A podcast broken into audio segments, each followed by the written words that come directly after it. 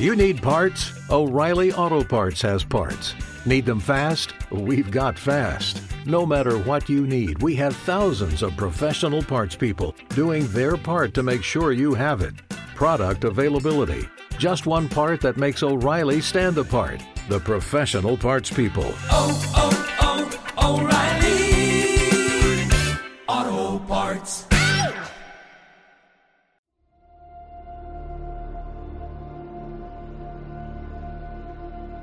La luna deslumbrante asoma entre los árboles. La oscuridad de la noche lo inunda todo. Y una tenue niebla comienza a aparecer. Adéntrate en el bosque. Busca el árbol viejo. Siéntate a su lado. Ponte cómodo, cierra los ojos y escucha la historia que traen hasta ti las criaturas de la noche. Bienvenidos.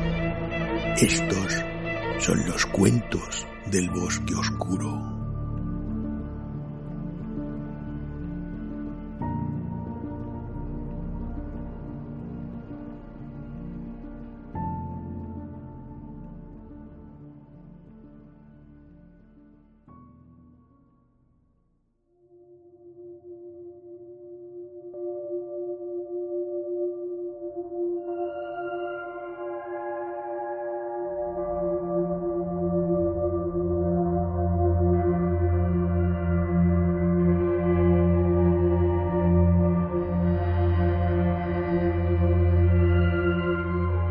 Los coleccionistas de Adrian Tchaikovsky.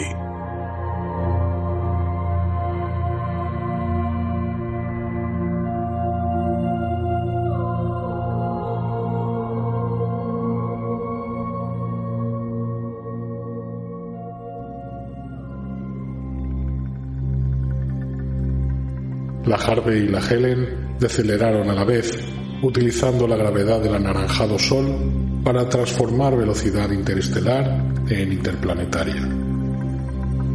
Los cálculos eran complicados. El sistema estaba plagado de lo que durante nuestra aproximación supusimos serían residuos espaciales, pero que luego descubrimos eran colosales estructuras de dimensiones planetarias, suspendidas en una danza newtoniana alrededor del Sol y la mitad de sus planetas.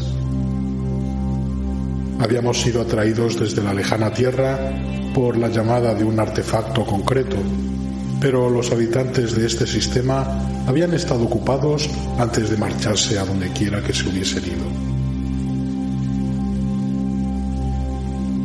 Colectores solares orlaban el Sol con tres grandes halos, los investigamos al pasar camino de la señal.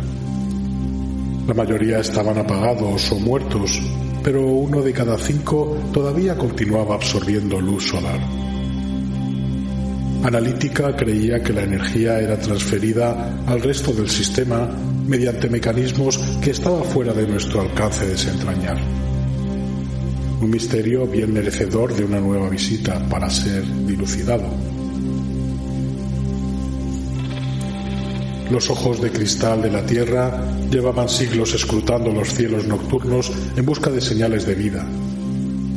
No de cualquier vida, sino de vida que pudiese devolvernos la mirada y reconocernos. La paradoja de Fermi plañía ante su inexistencia. Pero los cielos eran inmensos y la historia de la Tierra brevísima y turbulenta.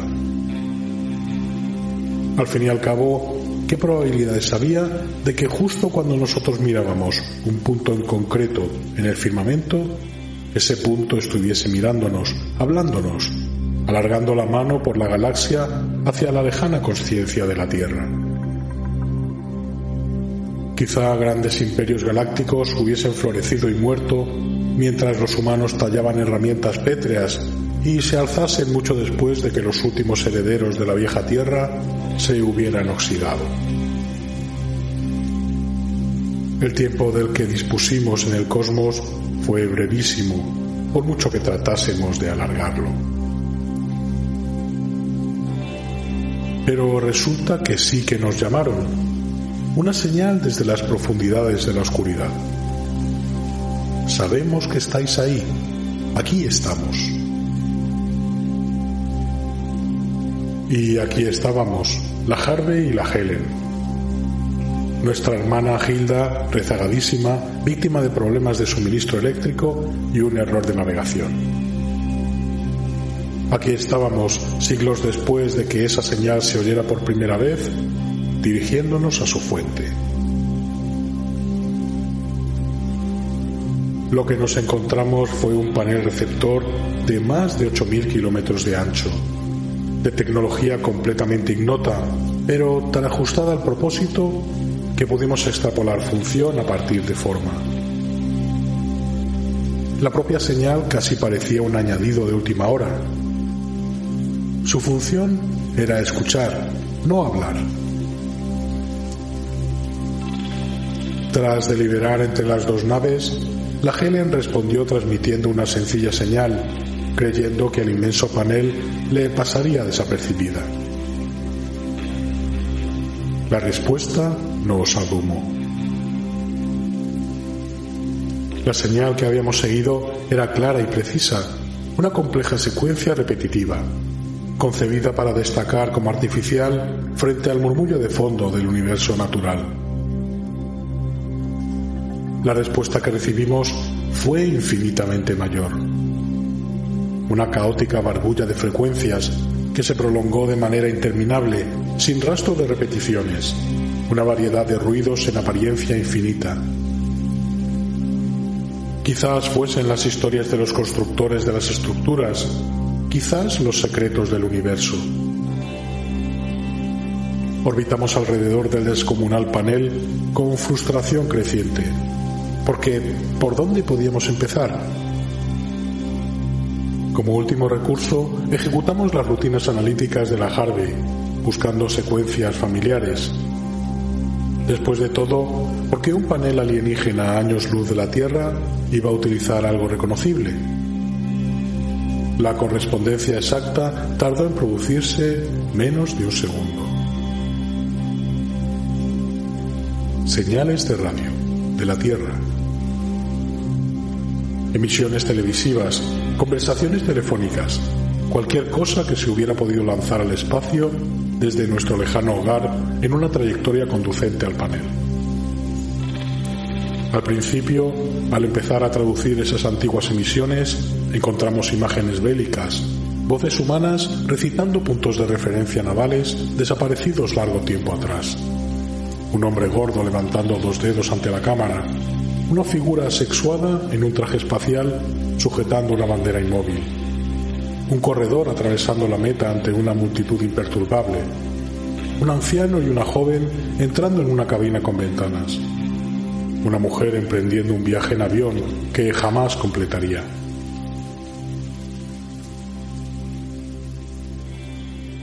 Deliberamos mientras las imágenes nos arrollaban. No lo entendíamos. Otra señal nuestra interrumpió la emisión y empezamos a analizar lo que se nos había entregado. Por algún motivo, los constructores del panel habían estado comunicándose con nosotros con palabras terrestres. Debía haber un mensaje oculto en ese contenido para que fuese descifrado al cribar lo que se nos había transmitido de vuelta. La Helen se ofreció voluntaria para permanecer junto al panel y trabajar en el desciframiento, mientras la Harvey exploraba el resto del sistema. Abandonamos la órbita, nuestra nave dirigiéndose hacia el asteroide voluminoso más cercano. Habíamos contado más de 4.000 cuerpos celestes naturales en el sistema, de los cuales siete podían, con cierta arbitrariedad, ser catalogados como planetas. Había el doble de cuerpos artificiales y al menos 47 eran como el panel de magnitud planetaria. La teoría de la Helen era que en la configuración original del sistema había bastantes más cuerpos de gran tamaño, antes de que los constructores los expoliaran para conseguir materias primas. Lo que no había era ni vida ni energía en ningún objeto cercano, excepción hecha del panel.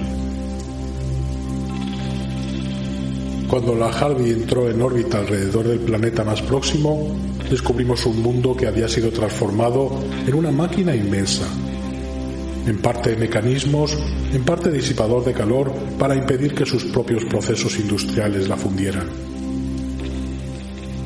Ahora esto era superfluo. Allá abajo todo estaba frío.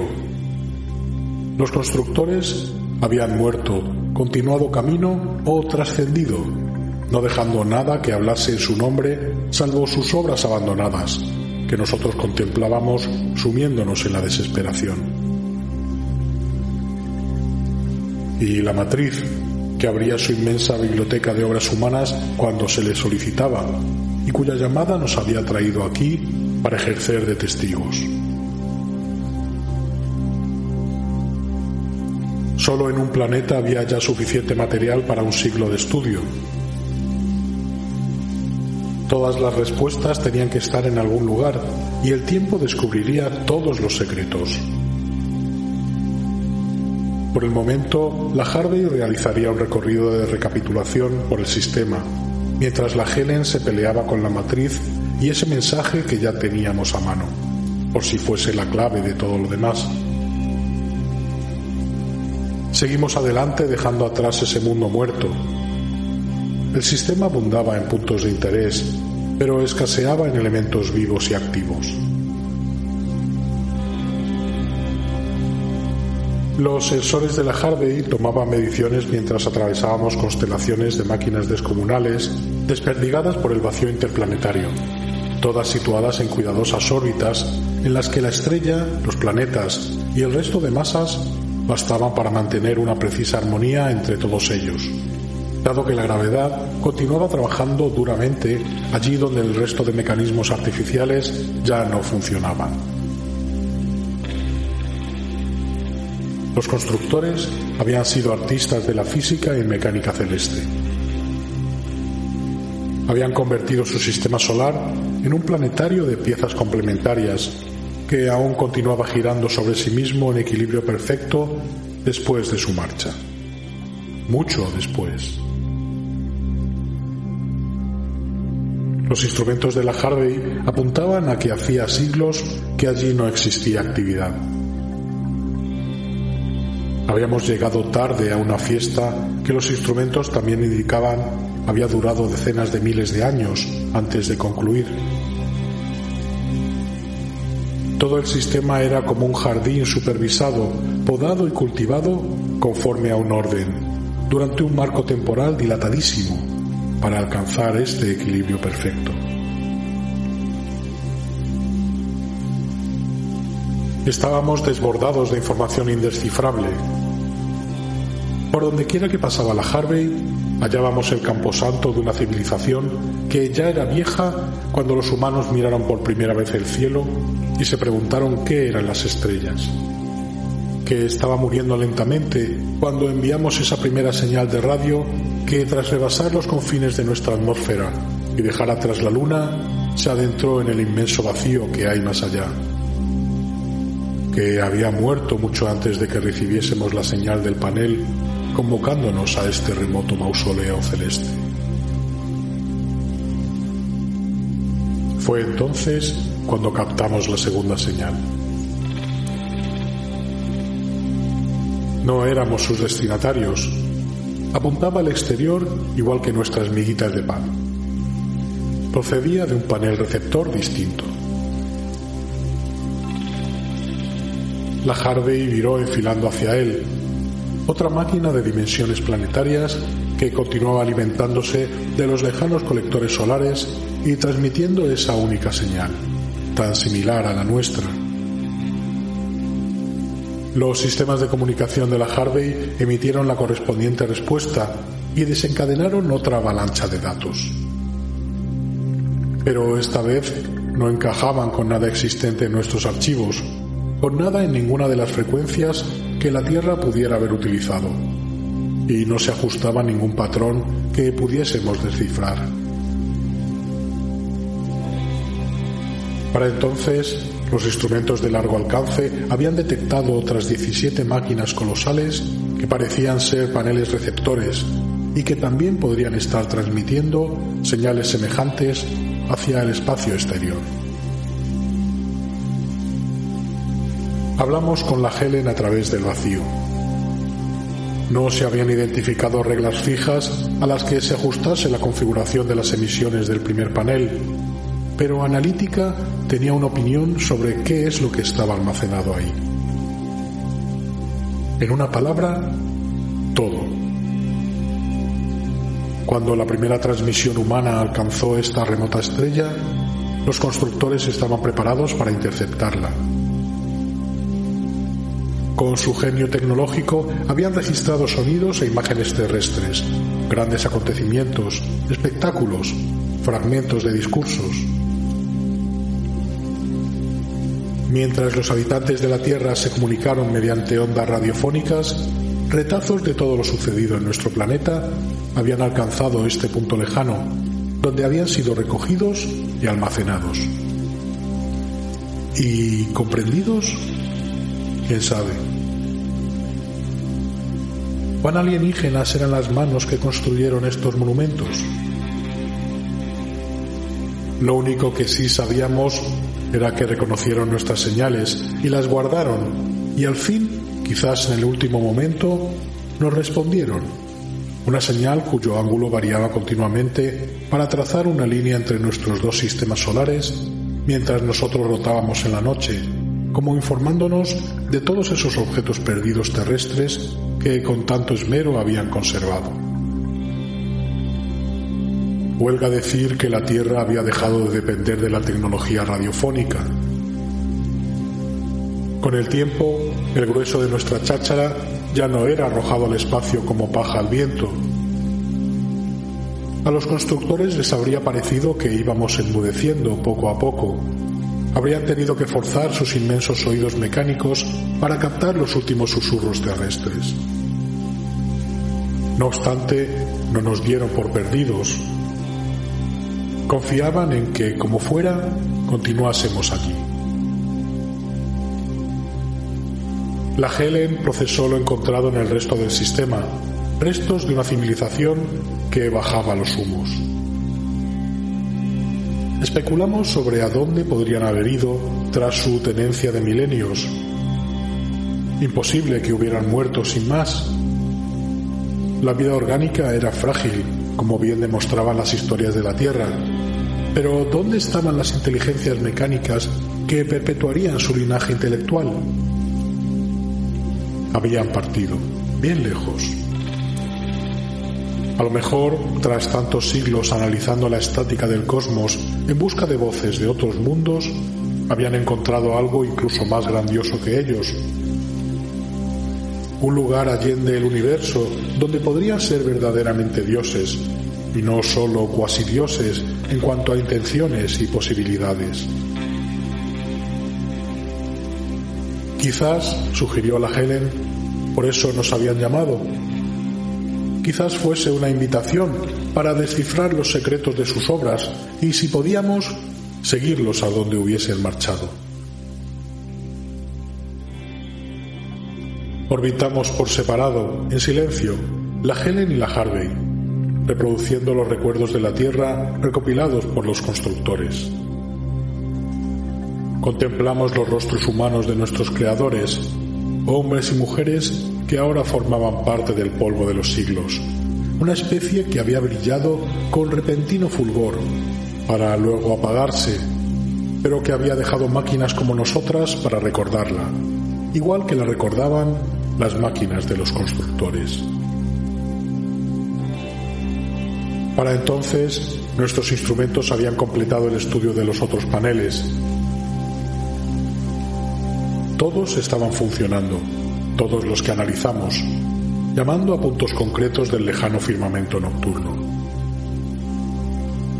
Todos abrían su vasta biblioteca al solicitárselo, señales y grabaciones que a veces tratábamos de descifrar y convertir en imágenes, sonidos y transmisiones, pero que en ningún caso alcanzábamos a comprender. Contemplamos vestigios de una docena de civilizaciones alienígenas, todas sus grandes hazañas y sus momentos intrascendentes, que habían llegado fortuitamente hasta los constructores y habían sido reunidos para una posteridad inimaginable.